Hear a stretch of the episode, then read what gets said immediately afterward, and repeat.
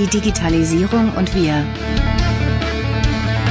Der Technologie-Podcast mit Alex und Florian.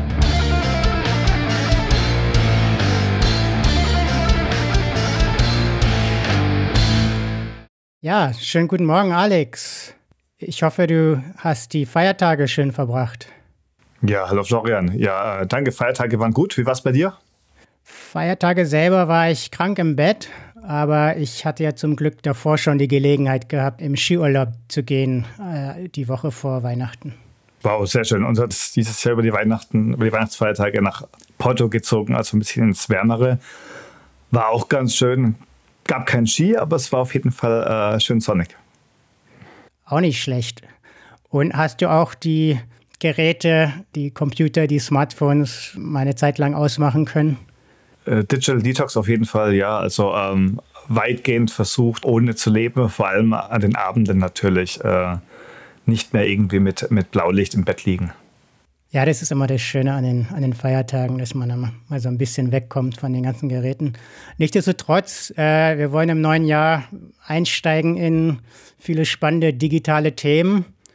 Und beim letzten Mal, bei der letzten Folge, da ging es ja um KI im Allgemeinen, hatte ich dich gefragt, ob du schon an dem Morgen mit äh, KI interagiert hast.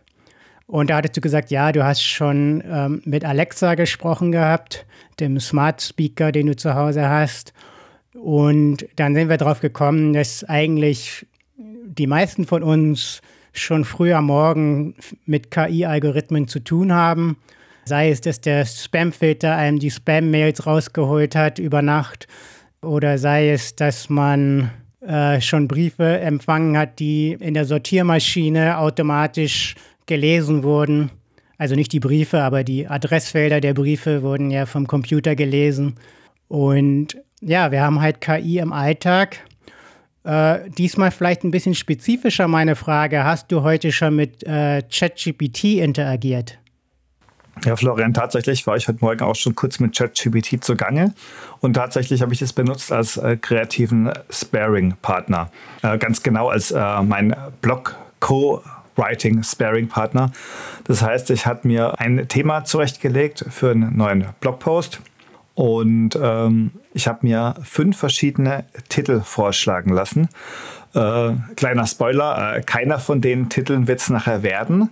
Trotzdem habe ich dadurch ein paar gute Ideen bekommen, wie der Titel ausschauen kann, wie der Titel aufgebaut sein kann und äh, auch ein paar Ideen, welche Keywords relevant sein können, weil du weißt ja, ähm, Blogposts sowie jede andere Internet- oder Webinhalte werden ja natürlich auch durch Suchmaschinen indiziert und ähm, die Relevanz von Suchmaschinen ist dann natürlich auch wichtig für die Auffindbarkeit äh, von dem Blogpost und da sind allein die Keywords auch schon sehr interessant und da hilft ChatGPT einfach richtig, richtig gut als Sparing-Partner einfach auch mal äh, ja, Ideen zu zirkulieren.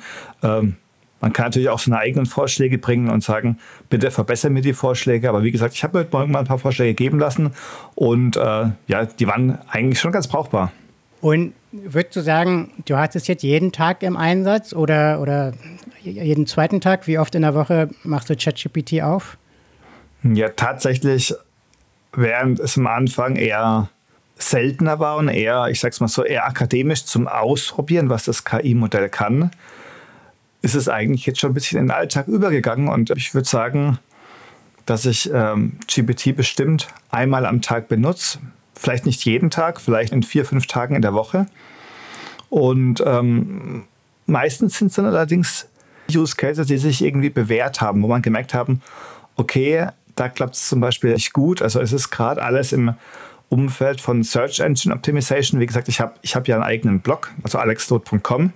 Und da mache ich jetzt eben Dinge, die ich vorher aus zeitlichen Gründen gar nicht gemacht habe. Ich habe vorher keine Search Engine Optimization gemacht, weil es ja ein privater Blog ist und mir jetzt auch das, dieses äh, Ranking auf den Suchmaschinen nicht so sehr wichtig war.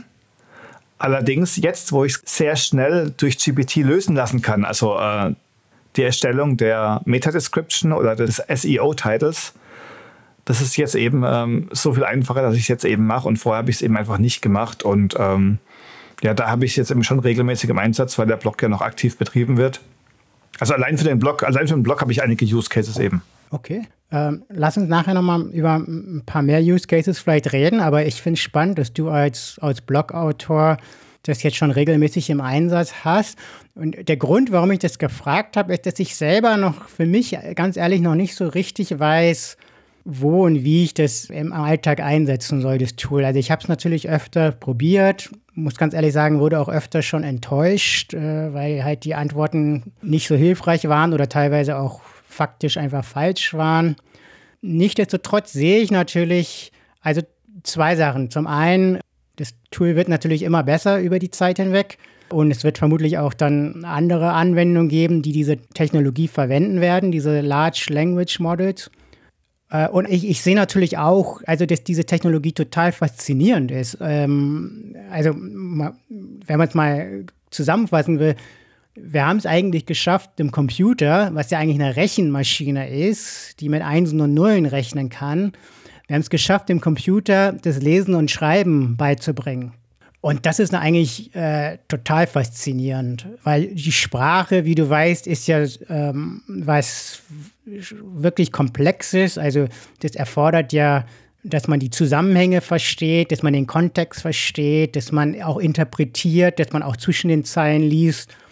Und dass man das geschafft hat, also Sprache in Mathematik umzuwandeln, die dann auch der Computer versteht, äh, das ist total faszinierend. Und da wollen wir nachher auch mal drüber sprechen, wie diese Large Language Models eigentlich funktionieren, diese, diese großen Sprachmodelle. Und vielleicht ähm, Stichwort äh, Large Language Models, fangen wir mal ganz kurz an und ähm, geben nochmal so einen Überblick über die, die Landschaft dieser Modelle. Äh, weil klar, ChatGPT hat jeder schon mal gehört. Ähm, ähm, über 80 Prozent, 85 Prozent der Deutschen haben von ChatGPT schon gehört. 37 Prozent der Deutschen nützen es wohl auch, mehr oder weniger regelmäßig. Aber es gibt ja auch noch andere Firmen, die da auch mitmischen in diesem Feld. Vielleicht können wir da mal ganz kurz einen Überblick geben. Welche Player gibt es denn da noch auf diesem Markt? Ja, also ähm, neben GPT oder ChatGPT von OpenAI ist natürlich noch, ähm, ist natürlich noch Modelle im Rennen von äh, Facebook, sogar als Open Source, äh, äh, nennt sich Lama. Darüber hinaus gibt es dann auch noch BART von Google und wir haben noch äh, Luminous äh, als europäisches KI-Modell. Und äh, von einer deutschen Firma sogar, ne? Von einer deutschen Firma sogar, ja. Und noch zahlreiche noch zahlreiche weitere Forks zum Beispiel. Also Forks sind dann in der Regel Abspaltungen von dem Open Source Llama Modell.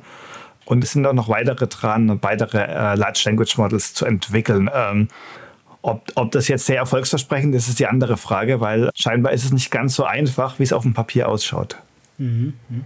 Vielleicht noch mal ganz kurz zu diesem äh, Luminous, was du gerade erwähnt hast. Das ist von der Firma Aleph Alpha äh, aus Heidelberg, Startup aus Heidelberg die jetzt auch vor ein paar Wochen, Anfang November, äh, groß in den Medien waren. Ähm, Gab es eine Pressekonferenz mit dem Wirtschaftsminister Robert Habeck zusammen. Die haben eine große Runde an Investoren gewinnen können, unter anderem auch Bosch und SAP und andere. Äh, Lidl war, glaube ich, auch dabei. Also große deutsche Firmen, die in Aleph Alpha jetzt, ich glaube, eine halbe Million zusammen investieren um eben ein deutschsprachiges Modell zu bauen, was, was diesen äh, europäischen und deutschen Kulturkontext mit einbezieht, weil natürlich diese Sprachdaten, die da reinfließen, dann auch äh, ja, entscheiden, wie dann der Output nachher sein wird. Ist es eher amerikanisch geprägt, ist es eher europäisch geprägt? Das ist so die Idee dahinter, glaube ich. Ja, ist kein schlechter Ansatz, weil ähm auch wenn zum Beispiel ChatGPT deutschen Inhalt erstellen kann, also deutschsprachigen Inhalt erstellen kann, wenn man zum Beispiel nach einer E-Mail fragt, äh, beginnt die E-Mail meistens mit, äh, ich hoffe, diese E-Mail erreicht dich gut. Und das ist halt eine Phrase, die du typischerweise im amerikanischen Englisch verwenden würdest, aber auf keinen Fall eigentlich im, im Deutschen. Da ist es eigentlich keine übliche, keine übliche Floskel, mit der eine E-Mail beginnt. Aber äh, ja, äh, ChatGPT verwendet die Floskel einfach, zwar im Deutschen, der deutschen Sprache, allerdings trotzdem ein bisschen deplatziert. Daher ist gar kein schlechter Ansatz, mal zu versuchen, auch eine äh, KI zu entwickeln, die wirklich auf, unsere, ja, auf unseren Kulturkreis passt. Nichtsdestotrotz auch GPT entwickelt sich immer weiter. Äh, magst du da noch mal ganz kurz einen Überblick geben? Wie, wie waren da jetzt die Entwicklungen in den letzten Monaten? Also es gibt es ja schon länger. Das ChatGPT kam ja dann vor 14 Monaten oder so raus, aber GPT selber gibt es ja als Modell, als Sprachmodell schon viel länger. Richtig. Also ähm, eine, eine richtig, ein richtig großes Aufsehen hat äh, GPT eigentlich schon gemacht, schon 2020 mit GPT-3. Das war also noch zu Zeiten vor ChatGPT. Und wir hatten tatsächlich damals schon in dem Projekt warst du auch involviert, Florian. Mit, zusammen mit äh, Wladimir Alexejew hatten wir bereits fürs Buch Fleet Digital hatten wir auch damals schon GPT-3 interviewt. Kann man noch nachlesen. Ich kann euch auch mal einen Link irgendwo reinpacken. Ähm, das heißt, äh, GPT-3 war zum gewissen Grad schon, ähm, ja, ich sag mal so, bekannt. Es war schon. Äh, es war auch schon frei war, verfügbar, ne? Es war schon frei verfügbar, genau. Und ähm, hat eigentlich ab da schon, ich sag mal so, die, die, den, den Hype dezent losgetreten. Aber das war nichts im Vergleich zu der, zum Release von ChatGPT im November 2022, was dann den enormen Hype losgetreten hat. Und ChatGPT basiert auf GPT 3.5, war auch nochmal wesentlich besser wie GPT 3, weil GPT 3 war damals nur in der Lage, Sätze zu vervollständigen. Also, also es war keine es war keine dialogbasierte Erfahrung, so wie wir es in ChatGPT haben, dass man auch immer Rückfragen halten kann und dass der, dass es, dass der Gesprächsverlauf äh, so Fahrt aufnimmt. Und das macht es ja auch so interessant, ne? also dass du dann äh, verfeinern kannst, sagen kannst, nee, so war es nicht gemeint oder können wir da nochmal tiefer einsteigen. Das macht ja das, das ChatGPT so interessant, dass man wirklich mit dem Computer interagieren kann, wie wenn man mit einem Menschen sich unterhalten würde. Richtig, ja, und dass man auch Beispiele vorgeben kann. Man nennt es dann auch äh, Zero-Shot, Few-Shot oder Many-Shot-Learning. Das heißt, du kannst selbst mit einem Beispiel, also mit, mit One-Shot, kannst du quasi vorgeben, äh, schreibe mir bitte eine Einkaufsliste in dem Format mit äh, Menge, Artikel, äh, Gesamtpreis zum Beispiel. Das heißt, du kannst mit, mit sehr wenigen Beispielen GPT beauftragen, etwas, etwas zu erstellen und ähm, brauchst nicht viele Beispiele vorgeben. Du kannst aber natürlich auch viele Beispiele vorgeben. Wenn es sich um eine komplexere Aufgabe handelt, äh, kann es durchaus auch sinnvoll sein. Aber allein die Möglichkeit, hier so flexibel zu sein, also entweder ganz ohne Beispiele zu arbeiten, mit wenigen Beispielen oder mit vielen Beispielen, das macht das Ganze allein ähm, schon so flexibel, dass man da wirklich, wirklich frei ist in der, man nennt es ja Prompt Engineering, also im Prompt gestalten, dass man da so frei ist, ist eigentlich auch schon sehr, sehr, sehr grandios. Und äh, auch jetzt mit äh, GPT-4, wir stehen immer noch relativ am Anfang, was die Large Language Models äh, anbelangt. Das heißt, ähm, es bleibt sehr gespannt, was da dieses Jahr noch zu erwarten ist. Werden wir denn GPT-5 dieses Jahr erwarten? Weißt du das? Ich könnte mir sehr gut vorstellen. Also wenn man jetzt die Release-Zyklen anschaut, zwischen 3, 3, 5 und 4, wäre 5 für dieses Jahr jetzt nicht unbedingt abwegig. Mhm. Ich sag's mal so, wenn es dieses, dieses Jahr nicht hinhauen sollte, dann vielleicht der Zwischenschritt 4.5 und dann vermutlich nächstes Jahr 5. Ähm, aber wie gesagt, es ist beides nicht abwegig. Und du weißt ja, wie das mit den Versionsnummern ist. Ähm, ob man etwas Punkt 5 nennt oder 5, das ist ja auch etwas, äh, hat ja auch ein, ein Stück weit einen kosmetischen Charakter, wie man dann die Versionsnummern wirklich nennt. Und meinst du, dass dann da noch mehr in Richtung Multimodalität hinzukommt? Kannst du das auch vielleicht mal ganz kurz erklären?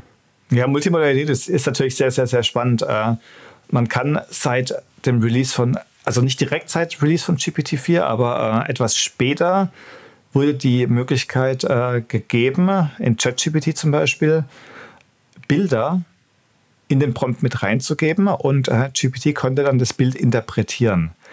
Andersrum kann GPT auch Bilder erzeugen. Nutzt dafür ja, eine Art eingebettetes DALI 3. Ähm, und es klappt eigentlich sehr, sehr, sehr gut. Das heißt, stell dir vor, du lässt dir jetzt einen Blogpost entwerfen und danach sagst du, okay, für den Blogpost bräuchte ich jetzt bitte noch eine schöne Hero-Grafik, also die Grafik, die oben im Blogpost ist, die äh, für Aufmerksamkeit sorgt. Dann kann das GPT mit einem einfachen Prompt, also einfach nach einer, nach einer Hero-Grafik, äh, entsprechend erstellen. Das kürzt den Arbeits, äh, den, den Flow wesentlich ab, weil man sonst, hätte man KI verwenden wollen für ein Bild, hätte man sich sonst extra nochmal einen äh, längeren äh, Bildprompt zurechtlegen müssen und den dann natürlich auch entsprechend in einer Bildgenerierungs-KI äh, auslösen müssen. Und ähm, so hat man es quasi direkt, direkt in einem Arbeitsablauf drin.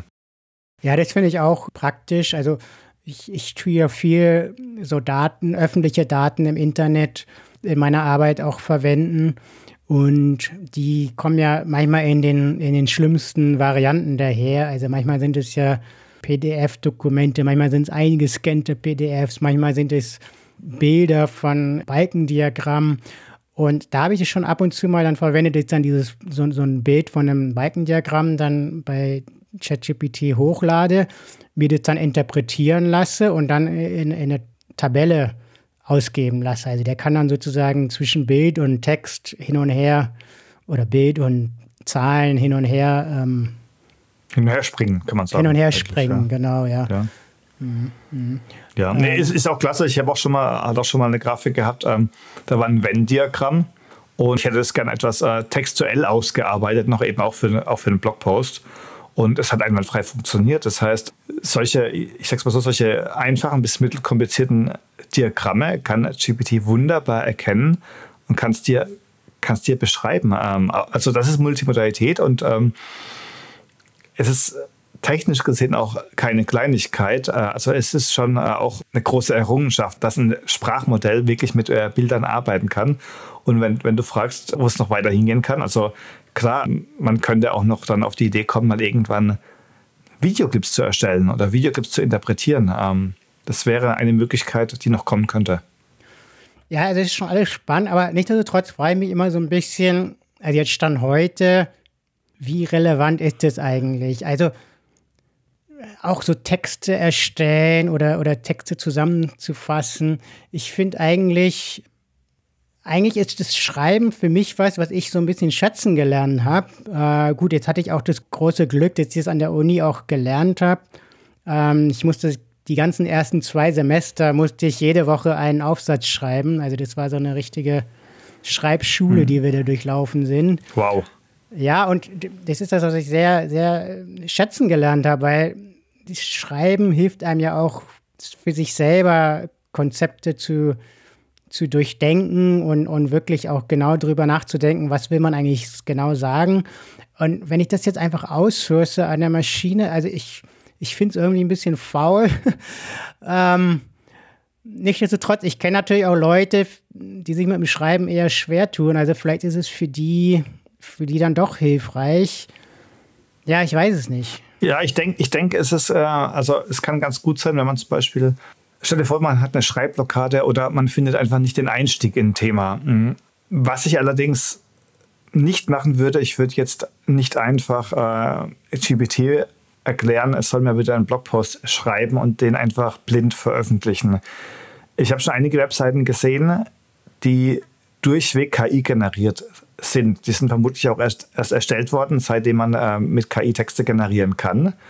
Und man sieht es den Text natürlich an. Also äh, wenn man da ein Auge drauf wirft, dann sieht man, dass zum Schluss immer etwas kommt wie äh, zusammenfassend lässt sich sagen, ähm, abschließend kann man feststellen, also es sind, äh, es sind eigentlich wiederholende Floskeln und äh, auch der Aufbau ist schon verdächtig, ähm, verdächtig ähnlich, muss man sagen. Ähm, ja, wie das ist, eigentlich, ist schon so ein bisschen ja. so, so, so ein bisschen so, so ein Durchschnittstext, der dann da immer, also so, wie soll man sagen? Es ist ein Durchschnittstext, deswegen fallen auch alle E-Mails an mit äh, ich hoffe, diese E-Mail erreicht dich gut. Ähm, ja, es sind, äh, es, sind einfach, es sind einfach Sachen und Strukturen, die werden immer wieder wiederholt. Ähm, dennoch, äh, also ich will jetzt nicht zeigen, dass man es nicht verwenden kann. Äh, man muss nur überlegen, wie man es verwenden kann. Also mhm. Also ich würde das, äh, wie anfangs von unserem Gespräch heute gesagt, als Sparing-Partner verstehen. Das heißt, mhm. ähm, Stell dir vor, du hast einen Blogpost geschrieben, aber dir gefällt zum Beispiel ein Abschnitt nicht. Ein Abschnitt, mit dem mhm. bist du nicht zufrieden, weil du meinst, der klingt holprig. Mhm. Dann hindert dich auch nichts daran, diesen Abschnitt GPT fortzusetzen und sagen, hier, äh, GPT, bitte verbessere mir diesen Abschnitt. Mhm. Kannst auch sagen, welche Aspekte dir nicht gefallen. Kannst sagen, hier zum Beispiel, äh, die Konsistenz gefällt mir nicht. Also, du hättest gerne eine bessere Konsistenz oder für einen besseren Lesefluss. Und was dabei rauskommt, musst du dann ja auch wiederum nicht eins zu eins zurück übernehmen, sondern du kannst dann vielleicht sehen, dass zum Beispiel den einen oder anderen Satzübergang, den findest du gut und den übernimmst du dann. So ist es eigentlich, ich sag mal so, so ist es eigentlich am sinnvollsten. Du nutzt das quasi wie ein Werkzeug. Stell dir vor, du hast früher in Word äh, die Rechtschreibprüfung gehabt und die Grammatik und jetzt hast du quasi noch einen, äh, einen Schreibflusskorrektor, wenn du willst, oder einen Schreibflussverbesserer. Mhm. Ähm, aber wie gesagt, ich würde es nicht eins zu eins, ich würde generell Texte nicht eins zu eins übernehmen. Ähm, selbst wenn du sagst, generiere mir für meinen Blogpost bitte einen LinkedIn-Artikel oder einen äh, Tweet, selbst dann, also ich, das habe ich auch schon mehrmals ausprobiert, es klappt ziemlich gut, aber trotzdem habe ich es nie eins zu eins übernommen. Das heißt, da waren dann immer noch Sachen drin, wo ich gedacht habe, für mich persönlich klingt, das, klingt die Formulierung nicht richtig, das würde ich anders formulieren, aber trotzdem kann man sehen, dass GPT schon die wichtigen Kernfeatures aus dem Text rausgearbeitet hat und auch schon in eine richtige Einordnung gebracht hat. Also es, äh, es nimmt einem schon Arbeit ab und es hilft schon, aber du hast recht, es ist kein, es ist kein kompletter Kreativitätsersatz. Und ich glaube, es wäre auch ein bisschen schade, wenn, wenn wir komplett unsere Kreativität abschreiben können. Aber äh, wie gesagt, äh, mal gucken, was GPT-5 so liefert. Mhm, mhm. Das heißt, es, momentan ist es eher so ein Werkzeug, was einem hilft, so ein bisschen ähm, Effizienz zu steigern. Da habe ich auch ein Beispiel von einer Bekannten gehört, die ist, die ist in der Karriereberatung tätig und die kriegt auch ähm, so Kandidaten vom, vom Jobcenter vermittelt. Also die kriegen dann so einen Gutschein und können dann eine Stunde Karriereberatung bei ihr machen. Und die sagt, eine Stunde ist eigentlich oft viel zu knapp. Und deswegen, was sie ganz oft macht, ist, dass sie dann zum Beispiel, wenn sie eine passende Stellenanzeige für jemanden hat, dass sie dann die Stellenanzeige und den Lebenslauf von der Person bei GPT reinlädt und sich dann schon mal ein erstes Anschreiben generieren lässt für diesen Job, basierend auf dem Lebenslauf des Kandidaten. Und so spart ihr das dann ein bisschen Zeit in, in diesem ein, einstündigen Gespräch, das sie mit, mit dem Kandidaten hat. Ja, also ich sehe es nach wie vor so, durch die Effizienzsteigerung werden wir halt dann auch Dinge machen, die wir vorher aus Zeitgründen gar nicht gemacht haben. Wie zum Beispiel im privaten Blogpost äh, eine Search Engine Optimization. Das wären Sachen, die hätte ich früher aus Zeitgründen einfach nicht gemacht. Die kann ich jetzt machen. Äh, Karrierecoaches können jetzt Anschreiben vorformulieren und noch, noch viele andere Dinge. Äh, und ich sehe es mal so, lassen wir uns lieber von einer KI helfen, Dinge zu bewerkstelligen, die wir nicht gemacht haben, anstatt die Dinge gar nicht zu machen. Also ähm, von daher gesehen haben wir dadurch ja auch eine Effizienzsteigerung und machen einfach, wir machen jetzt mehr Dinge in derselben Zeit. Und vielleicht sollten wir nochmal einen Anwendungsfall geben, wo das ganz enorm ist mit diesen Effizienzsteigerungen und das ist in der Programmierung. Also ähm, ich glaube, die meisten Programmierer verwenden mittlerweile ChatGPT oder sogar eingebaut in ihr, wie nennt man die, IDE, heißen die so? in ihr, in ihr Programmierumfeld äh, einen, einen mhm. sogenannten Co-Pilot, der dann während des Programmschreibens Vorschläge macht, ähm, die Zeilen vervollständigt, schaut, dass die, die, die Klammern alle richtig geschlossen werden und so weiter. Also all diese kleinen Sachen, die viel Zeit in Anspruch nehmen, wo sich dann auch oft Fehler rein einschleichen, wenn man irgendwo eine Klammer vergisst oder so in einer, in einer Programmzeile.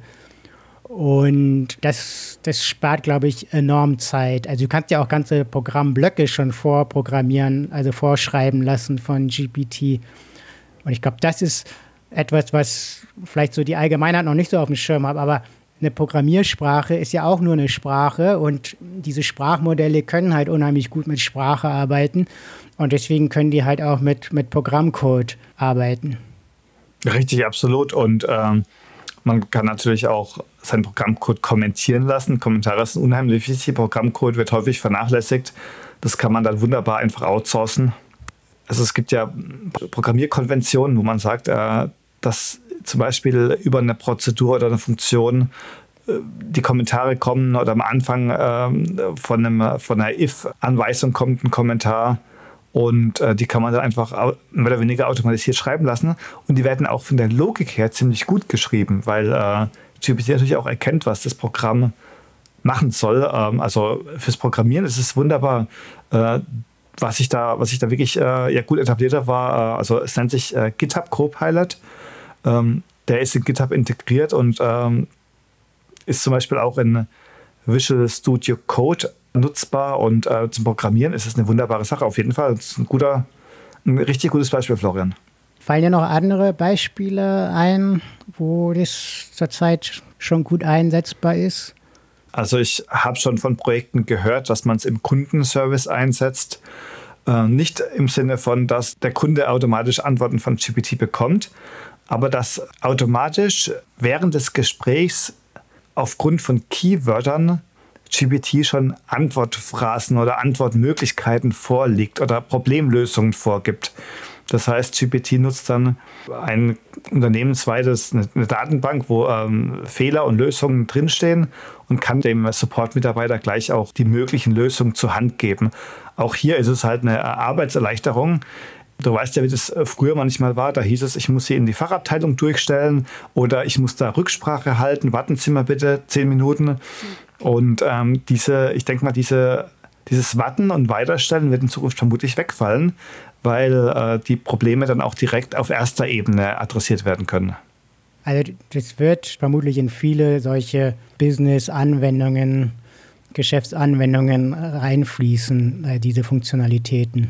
Richtig, ja. Ähm, wir werden wahrscheinlich auch sehen, dass man nicht mehr sich selbst komplizierte Excel-Formeln ausdenken muss, weil die können ja auch relativ komplex werden, sondern dass man dann für eine Zinseszinsberechnung oder für, ein, für einen Hypothekenrechner oder was auch immer, dass man einfach äh, dann ein integriertes GPT hat und sagt, hier GPT, ich möchte, ich möchte wissen, wann ich wieder schuldenfrei bin zum Beispiel und dann wird entsprechend ein Arbeitsblatt mit entsprechenden Formeln aufgebaut. Ähm, vermutlich auch in PowerPoint, dass man sagt, hier, ich habe diese Pressemitteilung, erstelle mir darauf basierend bitte eine Präsentation, also eine, eine PowerPoint-Präsentation. Äh, ich denke, da werden wir noch ganz viel in die Richtung sehen, dass wir, dass wir quasi direkt äh, diese Large Language Models in die Business-Applikation integriert bekommen. Und das heißt, dass wir dann mit dem Computer immer mehr interagieren wie, wie mit einem Menschen.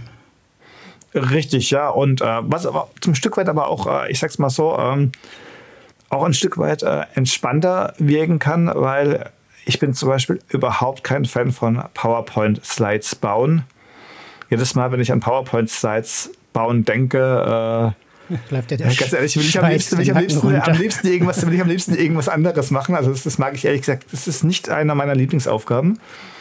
Und so geht es jedem. Jeder hat irgendwas, was er vielleicht nicht unbedingt sehr, sehr gerne macht. Und äh, wenn man in der Situation dann zumindest, wie gesagt, es geht ja nicht darum, dass GPT ein Endprodukt liefert, also wie gesagt, vorhin eine fertige E-Mail liefert oder eine fertige PowerPoint-Slide liefert, wenn aber doch nur ein Grundgerüst schon mal da ist, also ein, ein, ein, ein erster Entwurf da ist, dann ist doch vielen Leuten viel geholfen. Und bei mir wäre es zum Beispiel äh, im Sinne von diesen PowerPoint-Slides, wo mir viel geholfen wäre, wenn einfach schon mal, ich sag mal so, so eine, auch wenn es nur eine 50%-Version ist, mit der ich anfangen kann, wäre mir schon viel geholfen, ja. Und ich denke, so wird es vielen Leuten gehen, dass man sich eben bei Dingen, wo man eben etwas ja, äh, Anlaufschwierigkeiten hat oder wo man, wo man vielleicht nicht weiterkommt, dass man sich da eben weiterhelfen lassen kann. Das heißt, das war früher diese, diese äh, Büroklammer war, dieses Clippy, das wird dann in der Zukunft so ein Sprachmodell sein, dein, dein Freund und Helfer, der dir jederzeit zur Seite steht. Und das heißt, man wird da mit dem Computer interagieren, wie wenn man mit einem Menschen reden würde. Reden wir doch mal ein bisschen drüber, wie, wie funktioniert das eigentlich? Weil das ist ja schon wirklich faszinierend. Also, würdest du eigentlich sagen, dass äh, GPT den, den Turing-Test besteht? Ja, da gibt es unterschiedliche Meinungen dazu. Und eine Meinung ist, dass GPT den Test schon in vielen Aspekten besteht. Und, Vielleicht sagen äh, wir mal ganz kurz, was der Turing-Test ist. Ja, der, der Turing-Test von Alan Turing soll eigentlich belegen, dass der Computer, also eine Maschine, ein gleichwertiges Denkvermögen wie ein Mensch hätte. Und, der Test ist dann, dass man sich mit dem Computer unterhält und, und, man sagt aber jetzt dem, der Testperson nicht, ob das jetzt ein Computer oder ein Mensch ist, der da antwortet. Und wenn, der, wenn, der, wenn die Testperson das nicht mehr auseinanderhalten kann, dann hat der Computer den Test bestanden. Ne? Dann, dann würde man von künstlicher Intelligenz reden. Richtig, ja. Und genau, und äh, bei GPT-4 gab es auch wohl schon Fälle, wo GPT-4 den Turing-Test bestanden hat.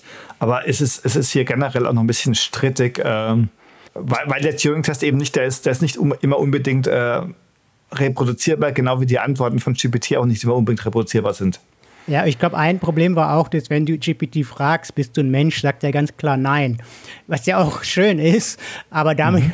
dadurch hast du, du schon aufgedeckt sozusagen. Also das ist, glaube ich, auch so ein Problem an diesem Test. Richtig, deswegen, deswegen könnte man, also man könnte sagen, in Aspekten oder in, in, in Teil oder teilweise wieder bestanden. Also es ist, äh, wenn man jetzt GPT nicht unbedingt fragt, ob es eine Maschine ist oder ein Mensch ist, bei vielen anderen Fällen, je nachdem, was du eben fragst, sind die Antworten schon verblüffend natürlich. Ja? Also, ähm, aber ich glaube, der Turing-Test ist in dem Fall auch schwer binär zu beantworten, also mit Ja oder Nein. Man könnte sagen, GPT ist auf jeden Fall sehr, sehr, sehr nah dran. Mhm. Oder relativ nah dran. Vermutlich so nah dran wie vorher noch kein anderes äh, Computerprogramm. Dann reden wir mal darüber, wie man es geschafft hat. Also, äh, wie schon gesagt, es ist wirklich faszinierend, weil Computer basieren ja auf äh, Einsen und Nullen und sind eigentlich traditionellerweise gut da drin, dass man mit denen rechnen kann. Also sie sind ja äh, aus Rechenmaschinen entwickelt worden.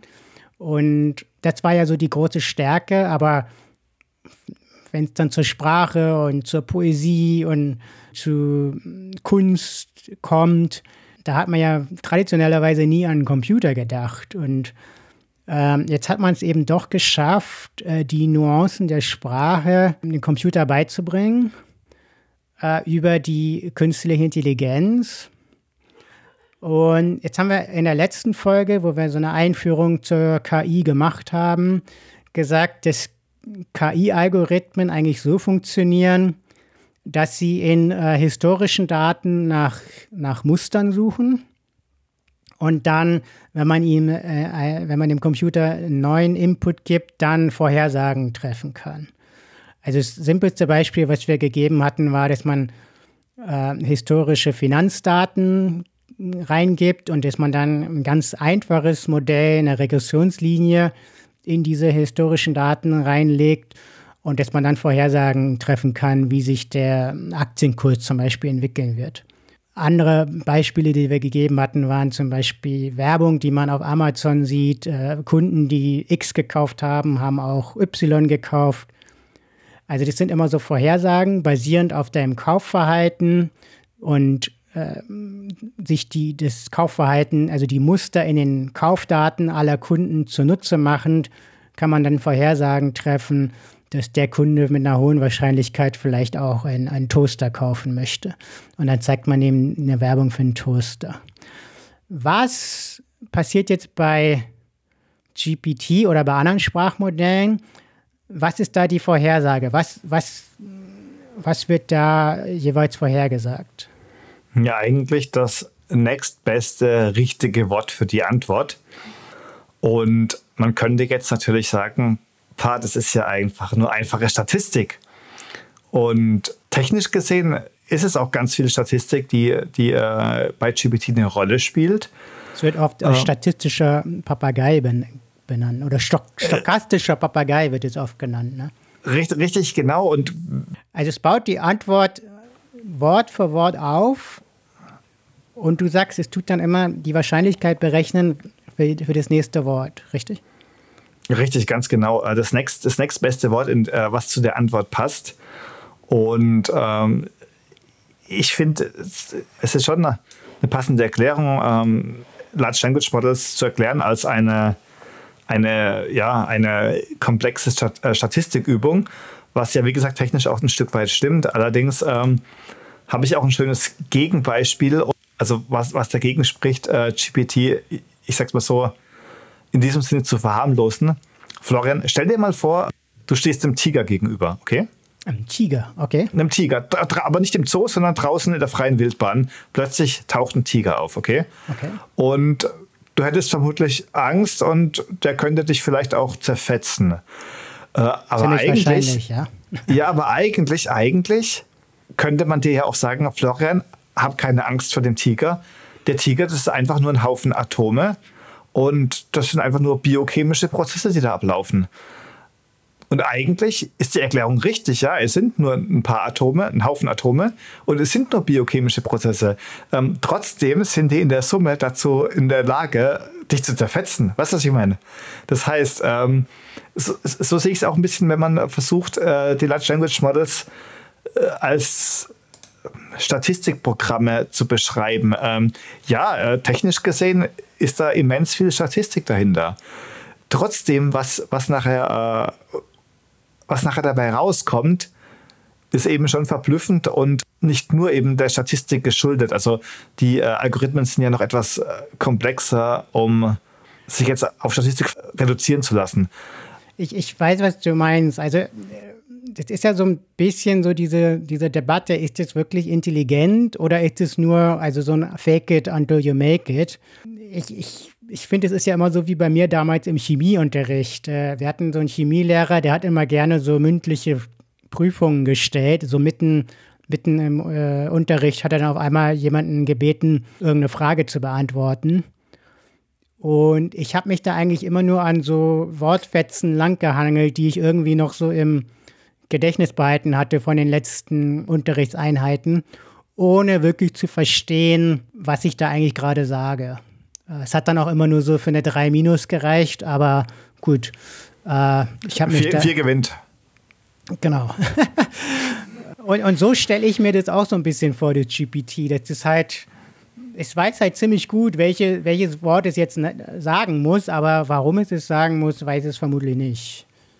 Ja, so, so, ist, so ist es auch. Also äh, es gibt da kein, ähm, kein größeres Bewusstsein, es gibt überhaupt kein Bewusstsein dahinter oder keine, äh, keine große Abwägung dahinter. Es ist, äh, es ist schon eine, eine statistische Vorhersage, die allerdings dann auch ähm, stark zum Beispiel auch ähm, über Filter beeinflusst wird und natürlich auch über die Attention. Das heißt, äh, ein ganz, ganz wichtiger, entscheidender Punkt ist, dass das Modell versteht, was du eigentlich möchtest. Ja, was du eigentlich möchtest. Das heißt, wenn du im Prompt Sachen vorgibst wie schreibe oder fasse zusammen oder beantworte, alleine die Aufgabenstellung zu verstehen, das ist eigentlich auch schon eine Leistung. Äh, und das klappt eigentlich schon ziemlich, ziemlich gut. Und natürlich kannst du jetzt sagen, okay, ist ja einfach, wenn, wenn, der, wenn der Prompt aus einem Satz besteht. Einem Satz zum Beispiel, schreibe mir ein Gedicht über, über das Wetter im Herbst zum Beispiel. Es ist eine recht einfache Fragestellung, die könntest du auch einem, wahrscheinlich einem Erstklässler geben. Das äh, ist eine gut zu verstehende Fragestellung. Aber ein Prompt kann ja auch wesentlich komplexer sein. Und ein Prompt kann ja auch ganz viel Inhalt mitliefern.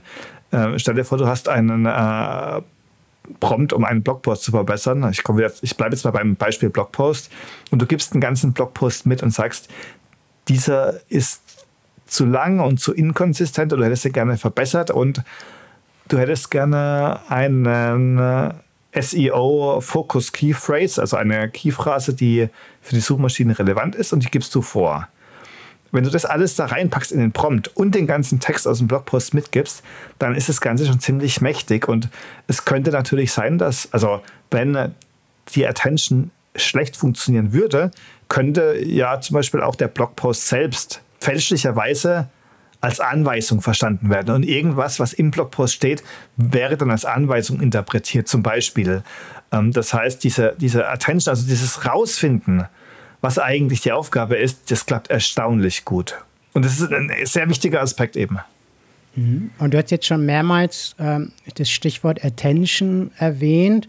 Lass uns das mal kurz beschreiben was das ist, dieser Attention-Mechanismus. Und vielleicht zunächst mal, wo das herkommt. Es kommt, wenn ich es äh, richtig auf dem Schirm habe, kommt es aus dem Bereich der Übersetzung, richtig?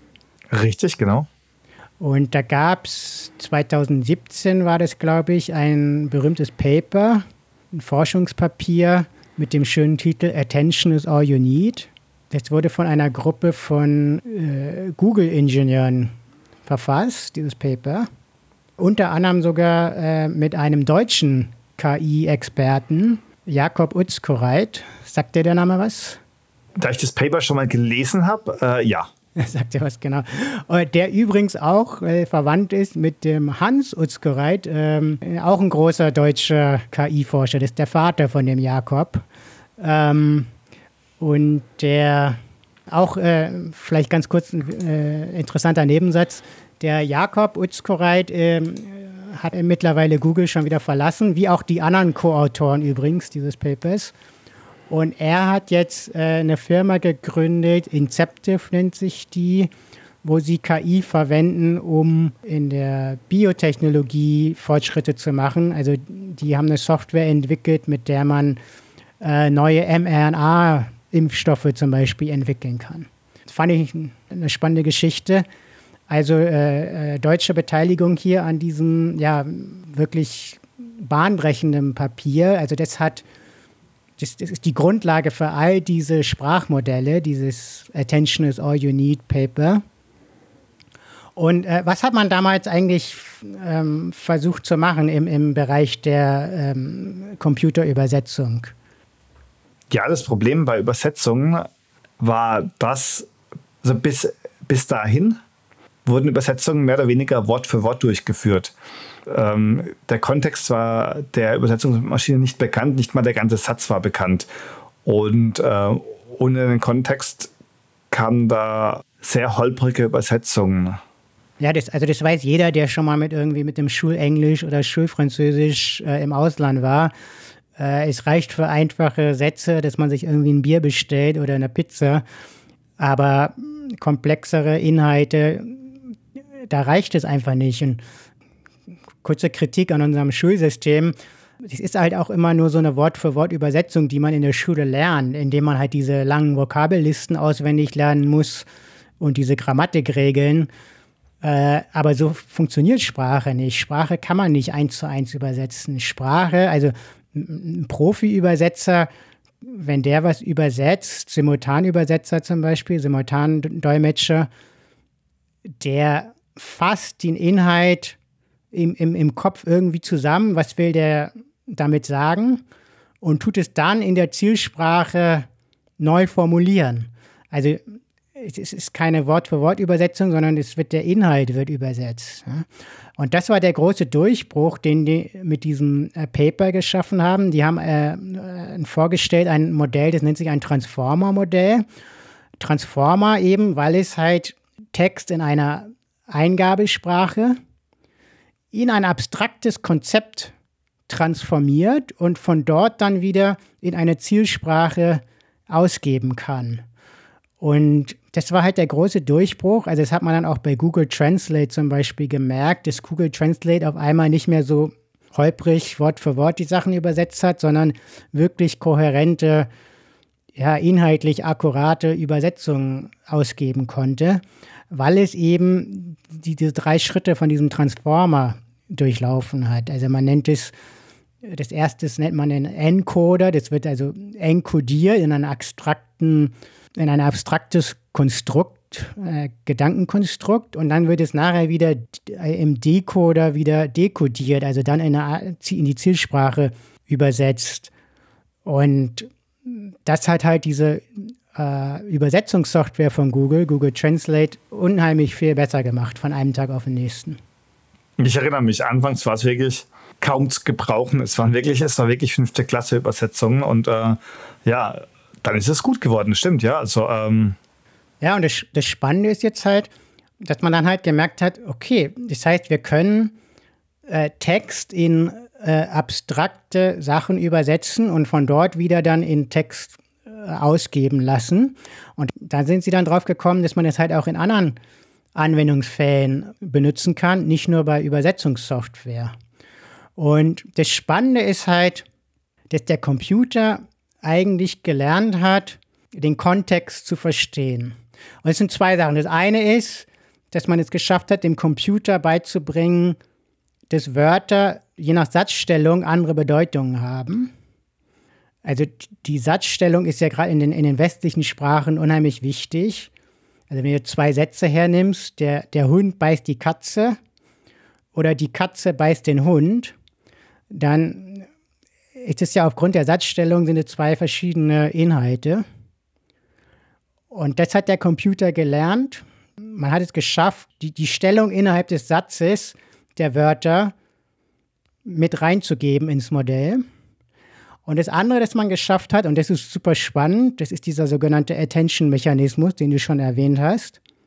Man hat es geschafft, die Bedeutung eines Wortes im großen Kontext, im Kontext des Satzes, aber auch im Kontext des ganzen, des ganzen Textes, des Absatzes mit reinzubringen ins Modell. Also das ist bei Pronomen und so weiter natürlich wichtig. Wenn du sagst, er ging oder sie tat, du musst natürlich wissen, wer ist dieser er oder wer ist diese sie. Naja, wenn es schon weiter vorher im, im Satz oder im Text erwähnt wurde, dann, dann weiß man das. Als Mensch machen wir das ganz natürlich. Für einen Computer war das unheimlich schwer, das dem Computer beizubringen. Und, und dann gibt es aber auch so Sachen, dass zum Beispiel äh, einzelne Wörter verschiedene Bedeutungen haben können. Also angenommen, du sitzt im ICE und neben dir telefoniert jemand und jetzt sagt die Person, okay, wir treffen uns dann morgen bei der Bank.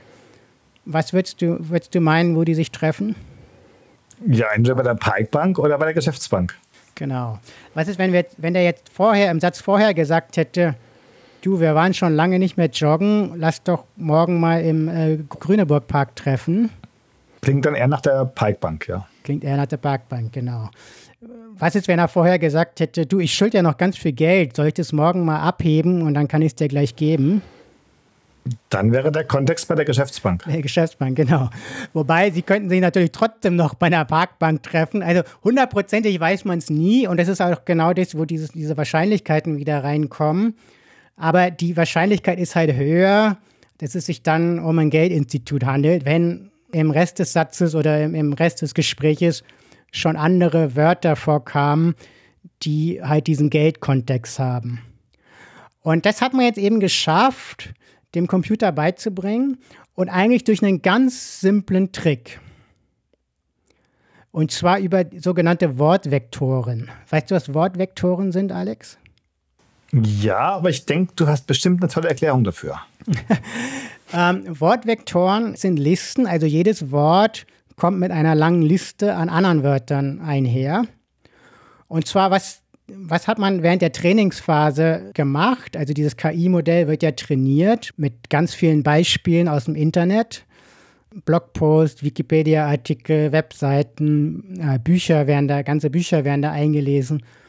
Und der Computer schaut sich dann all die Wörter in diesen Textbeispielen an, also während der Trainingsphase des, des Modells und tut die sortieren in einem äh, multidimensionalen Raum. Und tut die Wörter, die immer im gleichen Kontext vorkommen, eng aneinander legen in diesem multidimensionalen Raum. Also zum Beispiel Kaffee, Milch, Zucker, die kommen dann in diesem Raum nah beieinander vor. Und andere Wörter, zum Beispiel Flugzeug oder Katze, die sind dann weiter weg von Kaffee, Milch und Zucker. Und dieser multidimensionale Raum, der bildet dann sozusagen den Zusammenhang zwischen verschiedenen Wörtern ab. Und wenn wir jetzt wieder auf diese Wortvektoren zurückkommen, die Stärke, mit der ein Wort mit anderen Wörtern korreliert, wird dann in dieser Liste, in diesen Wortvektoren festgehalten. Und das heißt, wenn du jetzt einen Satz hast, äh, er geht zur Bank um dort sein Geld abzuheben.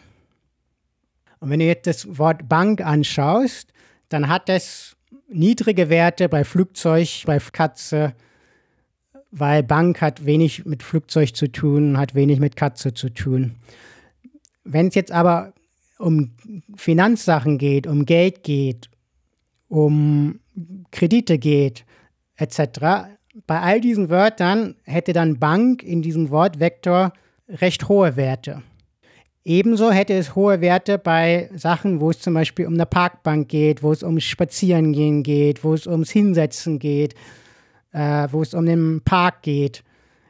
Da hätte das Wort Bank auch hohe Werte, weil auch dort gibt es eine starke Korrelation in all den Beispielen, die das GPT-Modell im Internet gesehen hat. So, das heißt, dieses Wort Bank, das hat zwei verschiedene Bereiche, wo es hohe Werte hat. Und wenn wir jetzt aber weiter im Satz vorgehen, schauen wir uns die Wortvektoren der anderen Wörter auch an. Und der ganz simple Trick ist jetzt, dass man die einfach miteinander multipliziert. Und was passiert jetzt? Wir haben jetzt in dem Satz, er geht zur Bank, um sein Geld abzuheben. Hast du jetzt beim Wort Geld auch hohe Werte bei all den anderen Wörtern, die mit Finanzen zu tun haben. Und wenn du jetzt diese beiden Vektoren miteinander multiplizierst, den Vektor vom Wort Geld und den Vektor vom Wort Bank, tun sich diese hohen Werte gegenseitig zu noch höheren Werten aufmultiplizieren. Das Wort Geld hat allerdings niedrige Werte, wenn es jetzt äh, äh, zu den Wörtern Parkbank, spazieren gehen, hinsetzen. Bei all diesen Wörtern hat es niedrige Werte.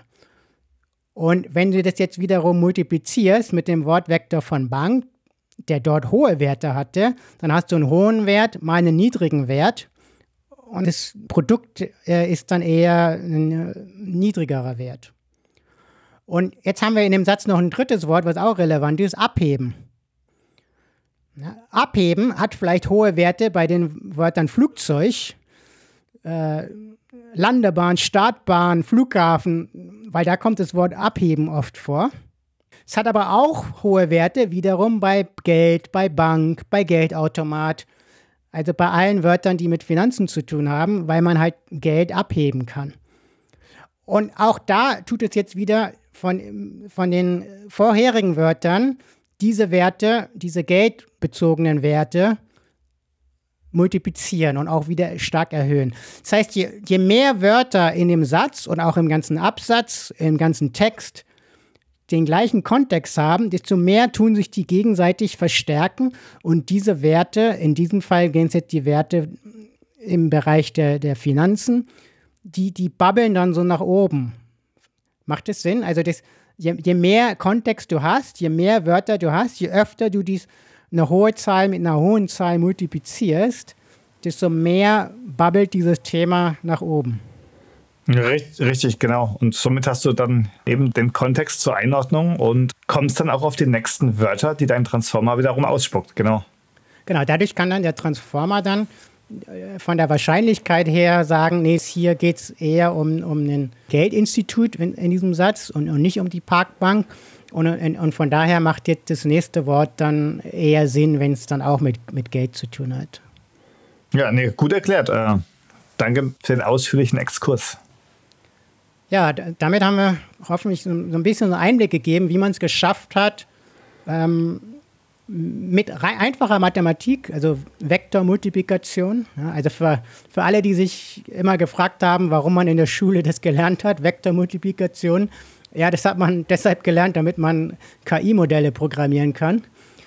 Ähm, das hat einem leider damals keiner gesagt in der Schule, aber ja, es ist einfach ganz simple Vektormultiplikation. Natürlich, das muss man dazu sagen, das sind riesenlange Vektoren, also Millionen von Datensätzen fließen da ja rein. Also das sind schon riesige Anwendungen und riesige Modelle, die auch auf, auf großen Computern berechnet werden. Deswegen gibt es auch, glaube ich, nur so eine Handvoll von, von diesen Modellen. Wir hatten ja am Anfang ein paar vorgestellt. Also es ist ja nicht jetzt so, dass jetzt jeder das in seiner, in seiner Tasche irgendwie hat.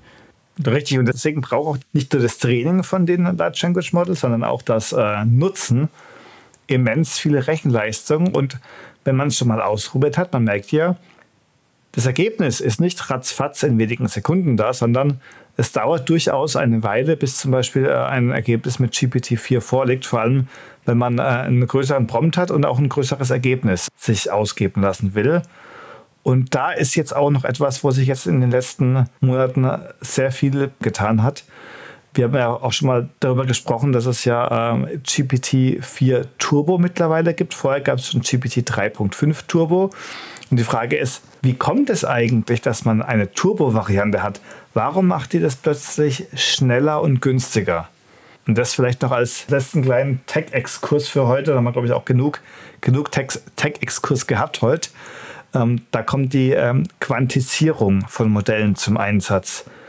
Und da geht es tatsächlich darum, dass man eben diese langen Fließkommazahlen, die für die Vektoren zum Einsatz kommen, die sind dann äh, kodiert, zum Beispiel in 32 Bit.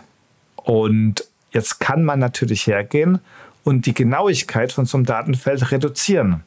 Zum Beispiel auf 16 Bit oder auf 8 Bit.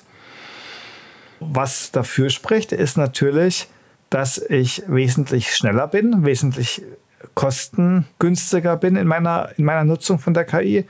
Der kleine Nachteil, der damit kommt, ist natürlich, dass das Ganze ungenauer wird.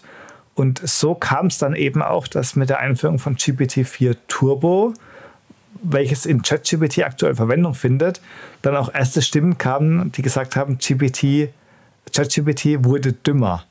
Und das kam eben durch die Quantisierung. Das heißt, äh, dieses, dieses Turbo-Modell ist, ich sag mal so, äh, wir wissen es ja als äh, Informatiker, Performance kommt nicht aus dem Nix. Das heißt, ähm, man hat nicht einfach plötzlich geschafft, es schneller ist. Da, das dreimal, dreimal so schnell zu machen, rein, rein durch Code-Optimierung. Das kam tatsächlich durch Quantisierung. Und durch die geringeren Größen von den Datenfeldern ist man, wie gesagt, günstiger, man ist schneller, aber auch weniger präzise. Wobei das Spannende ist jetzt, wenn du jetzt denkst, hm, warum macht man das, wenn es nachher, wenn es nachher nur noch Unfug rausgibt? Diese geringere Performance ist tatsächlich relativ marginal. Das heißt, man bekommt, ich sag's mal so, einen, eine 95% Ergebnis zum Preis von der Hälfte zur Geschwindigkeit, die doppelt so schnell ist. Also ähm, die Performance-Degradierung ist tatsächlich relativ äh, milde für das, was man bekommt. Und daher hat man auch GPT-4 Turbo jetzt für ChatGPT im Einsatz eben, weil für relativ geringe Abstriche hat man eben ein sehr viel schnelleres und günstigeres Modell im Einsatz. Mhm. Und könnte ich da als Endnutzer dann auch den Turbo ausschalten?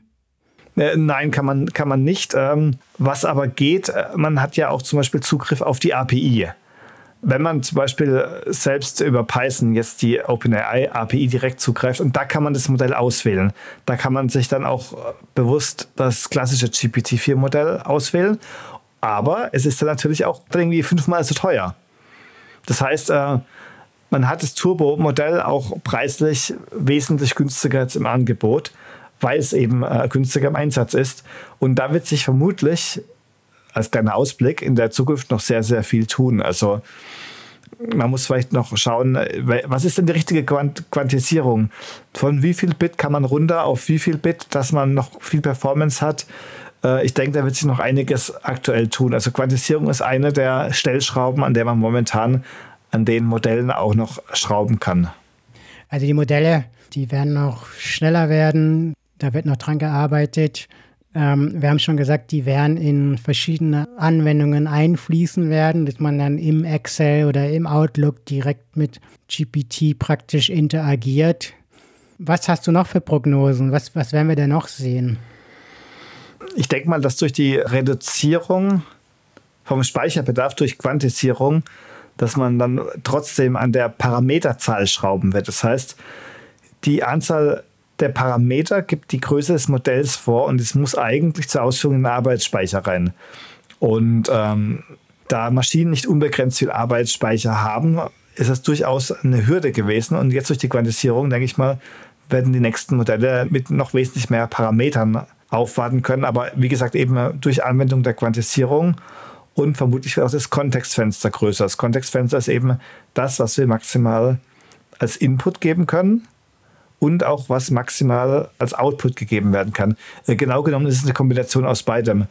Wenn dein Kontext zum Beispiel 4000 äh, Wörter hat, dann kannst du zum Beispiel 2000 Wörter vorgeben und 2000 Wörter als Ergebnis erwarten. Mhm. Oder anders aufgeteilt. Du kannst auch einen äh, Prompt vorgeben mit 50 Wörtern und kannst dann fast 4000 Wörter als Output erwarten. Mhm. Und dieses Kontextfeld ist quasi auch ein limitierender Faktor. Das heißt, du kannst somit momentan GPT kein ganzes Buch zum Zusammenfassen geben oder zum Verstehen geben, dass wir das Kontextfenster einfach massiv sprengen. Ja, und es ist auch ganz einfach zu erklären, weil wie gesagt, man, man tut ja diesen Wortvektor für jedes Wort miteinander multiplizieren.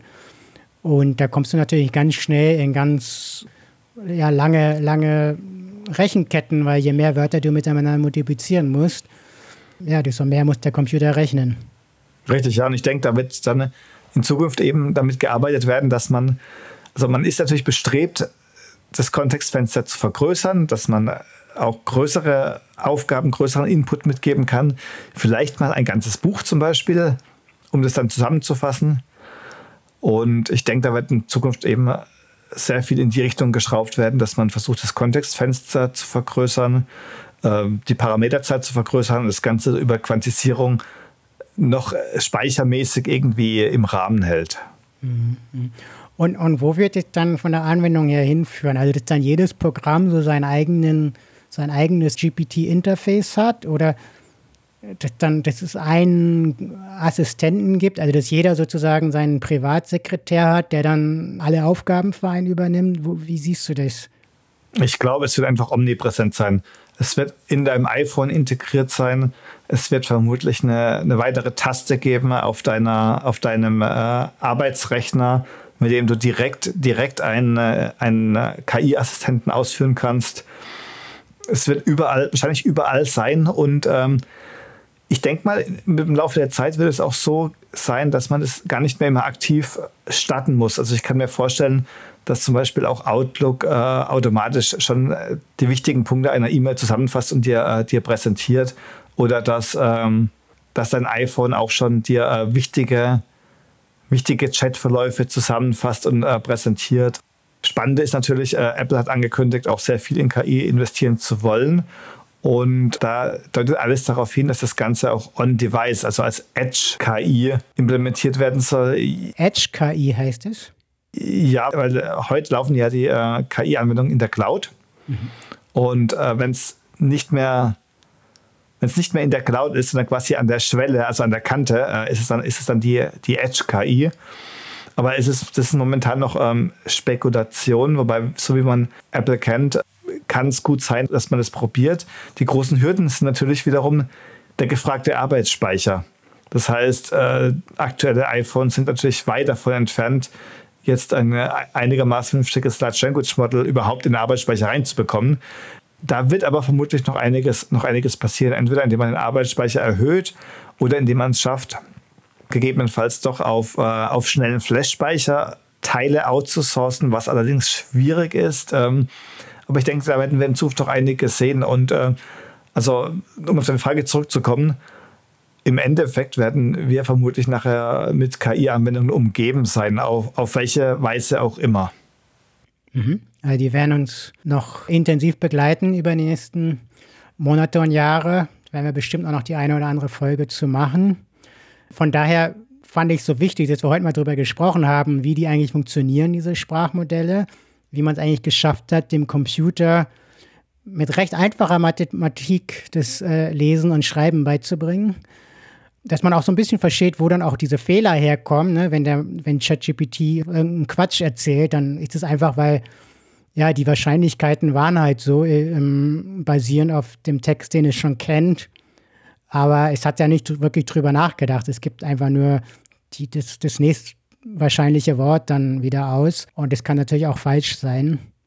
Aber dadurch, dass es halt überall einfließen wird, ist es halt eine unheimlich wichtige Technologie, eine unheimlich faszinierende Technologie, wie ich finde. Und ja, deswegen gut, dass wir mal drüber gesprochen haben. Absolut, ja. Wollen wir zum Schluss noch äh, über Lieblings-Apps reden oder Buchempfehlungen? Hast du irgendwas mitgebracht, Alex? Ja, tatsächlich äh, eine Empfehlung. Ich, äh, wir haben jetzt ja gerade den Beginn des Jahres 2024 und ich versuche auch immer etwas, äh, also in den, in den Zielen fürs neue Jahr nicht immer nur Ziele für die Arbeit zu haben oder Ziele für unseren Podcast, sondern auch etwas Ziele für die Work-Life-Balance. Und da habe ich jetzt als ein Ziel, A, mehr zu lesen, was wir ja eh auch jedes Mal in unserem Podcast besprechen, also Buchempfehlungen, aber zum anderen auch ein Ziel, mal Richtung Meditation und Achtsamkeit zu denken. Und da habe ich mir jetzt mal äh, eine App rausgeguckt, die ich eigentlich mal schon länger ausprobieren wollte, nämlich Headspace. Headspace, ja, hm, habe ich auch ja. schon gehört. Hat, hatte ich schon einige Male gehört, hatte ich, hatte ich sogar schon mal installiert, aber ganz ehrlich, du weißt ja, wie es ist. Du hast eine App dann drauf und dann kommst du doch nicht dazu, die auszuprobieren, aber eigentlich ist es ist Achtsamkeit schon ein sehr wichtiges Thema, vor allem wenn wir den ganzen Tag über KI sprechen. Ähm, sollten wir uns auch, aufs, auch auf uns selbst mal äh, konzentrieren.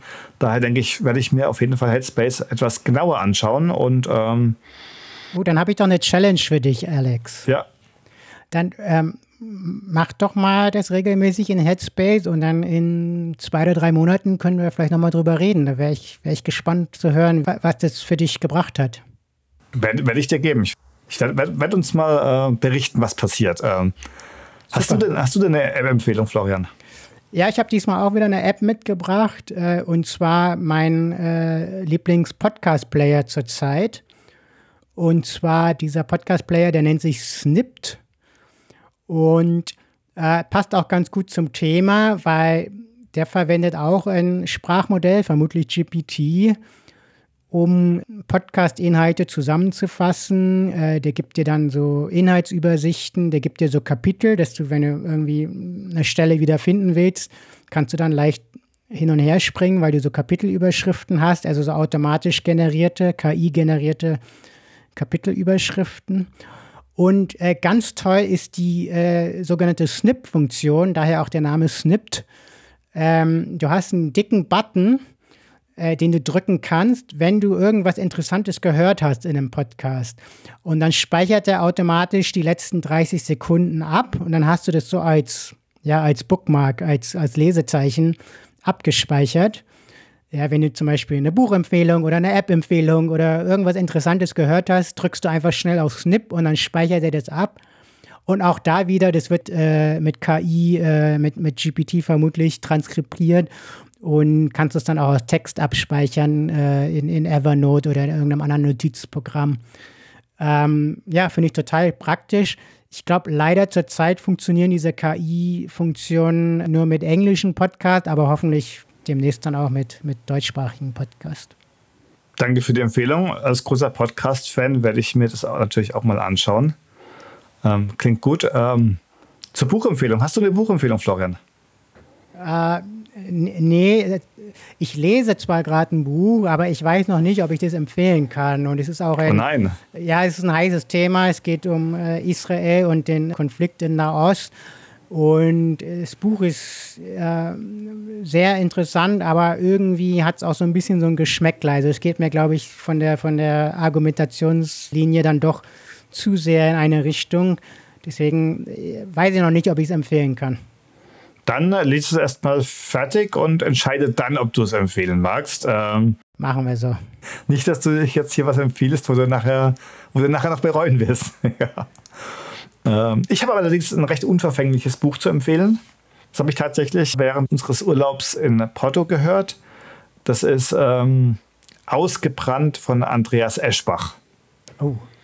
Andreas Eschbach ist tatsächlich mittlerweile einer meiner deutschsprachigen Lieblingsautoren, muss man sagen. Es ist ein äh, Andreas Eschbach macht immer sehr viel Science Fiction und ich weiß, Science Fiction ist ein bisschen nischig, allerdings, ich finde, er macht es wirklich, wirklich gut und ähm, in Ausgebrannt geht es um äh, den sogenannten ähm, Peak Oil, das ist das äh, Ölfördermaximum. Ah ja, Peak Oil, den Begriff kenne ich, ja. Hm. Und das Ölfördermaximum da sind wir eigentlich schon nah dran und es macht das Buch so interessant, weil das Buch beschreibt, wie gesagt, es ist äh, natürlich Science Fiction, aber es beschreibt trotzdem ein mögliches Szenario, was passiert, wenn das Ölfördermaximum erreicht wird, weil Florian, als Volkswirt weißt du sehr gut, was passiert, wenn äh, ein Angebot sinkt, aber die Nachfrage weiter steigt. Was passiert dann, Florian? Der Preis geht nach oben. Richtig, der Preis kann dann richtig nach oben gehen. Und jetzt gibt es natürlich auf unserer Welt Volkswirtschaften wie zum Beispiel die USA. Da wäre es undenkbar, wenn es dort kein günstiges Öl mehr gäbe. Stell dir mal vor, wie viele Menschen in den USA weit draußen auf dem Land wollen, wo es keinen Nahverkehr gibt, kein Nahverkehrsnetz, wie wir es in Deutschland gewohnt sind. Also auch kein, also nicht mal ein Bus, der alle zwei Stunden fährt, sondern wirklich gar kein Bus. Das heißt, man ist in den USA sehr, sehr stark auf auf günstiges Öl angewiesen. Man pendeln zur Arbeit, ein, zwei Stunden hinpendeln, ist auch keine Seltenheit in den USA. Also es ist natürlich auch ein flächenmäßig sehr, sehr großes Land, muss man sagen, jetzt im Vergleich zu, zu Europa. Und da kann es dann durchaus schwierig werden, wenn plötzlich der Ölpreis durch die Decke schießt. Mhm, mhm. Und das Buch spielt auch in den USA? Das spielt in den USA, in Deutschland, in Saudi-Arabien. Saudi-Arabien deswegen, weil dort das größte Ölfeld liegt, das vermutlich aber auch schon sein Ölfördermaximum erreicht hat. Und das Szenario zeigt eben, was passiert, wenn das Ölfeld quasi versiegt. Und wenn man jetzt natürlich sagt, ja, das ist ja alles wilde Spekulation und es gibt genug Öl, dann hat Andreas Eschbach auch das ziemlich gut widerlegt, weil das Öl, was in Saudi-Arabien zum Beispiel zutage tritt, das sprudelt da mehr oder weniger raus. Das heißt, man schöpft es einfach ab, hat also billigste Produktionskosten. Geringste Aufwände, genau, geringste Aufwände, das Öl zu beschaffen. viele, viele andere äh, Ölvorräte, die es auf der Welt gibt, und die gibt es auch, die sind wesentlich schwieriger zu beschaffen. Und du kannst natürlich Öl nicht unter einen Preis verkaufen, die unter der Produktionskosten liegt. Das heißt, es ist Science Fiction, aber es ist durchaus recherchiert, also basierend auf äh, tatsächlichen Gegebenheiten. Es ist sehr, sehr gut recherchiert. Äh, es hat auch äh, einen gewissen Grad an äh, politischer Brisanz, weil die Frage ist natürlich, wie sich Autokratien im Mittleren Osten überhaupt halten können. Und äh, auch hier, ich will jetzt nichts von dem Buch groß spoilern, aber einer der Punkte ist natürlich, äh, wer das Öl hat, hat die Macht. Und viele Länder, auch in der westlichen Welt, sind natürlich einfach am günstigen Öl interessiert. Das heißt, das günstige Öl ist einfach eine Sache, an der auch die USA und Europa sehr daran interessiert sind. Und ähm, da schaut man dann auch mal über politische Unzulänglichkeiten hinweg. Also noch ein Grund mehr, ähm, dass wir den Umstieg auf die erneuerbaren Energien schaffen, äh, um diese Horrorszenarien, die das Buch zu beschreiben scheint, äh, zu vermeiden. Aber ja, spannender Tipp, vielleicht äh, ein Buch, was wir uns alle auch mal durchlesen sollten. Danke für die, für die Buchempfehlung, Alex. Sehr gern, Florian. Also wie gesagt, äh, ausgebrannt, Andreas Eschbach ist auch eine schöne, eine schöne Urlaubslektüre. Also es ist, ist wirklich auch spannend geschrieben, ähm, hat einen spannender Plot. Äh, auf jeden Fall, auf jeden Fall mal reinlesen. Dann würde ich sagen, sind wir für heute durch. Und ich glaube, so viel können wir schon versprechen. Äh, in der nächsten Folge geht es auch mit Büchern weiter. Es geht auch mit KI weiter. Mehr sagen wir vielleicht noch nicht, aber bleibt dran gerne den Podcast abonnieren, damit ihr die nächste Folge nicht verpasst. Und äh, ich freue mich drauf auf die nächste Folge und auf äh, ein äh, neues Podcast-Jahr 2024, Alex. Wir haben noch viele Ideen im Gepäck, viele Folgen schon in der Planung. Das wird ganz toll. Ich, ich freue mich wirklich drauf. Ich freue mich auch drauf, Florian, auch auf die nächste Folge. Da wird unser unser Podcast auch in dem Buch gefeatured, aber mehr wollen wir jetzt wirklich nicht verraten. Ähm, ich freue mich sehr drauf auf die nächste Folge und natürlich auch auf viele weitere spannende Folgen im Jahr 2024 mit dir, Florian, und mit euch, unseren Hörerinnen und Hörern. Super, dann bis dahin, Alex. Danke, hat Spaß gemacht. Mach's gut. Danke, Florian. Mach's gut. Ciao. Ciao. Das war die Digitalisierung und wir. Der Technologie-Podcast mit Alex und Florian. Jetzt abonnieren. Überall, wo es Podcasts gibt.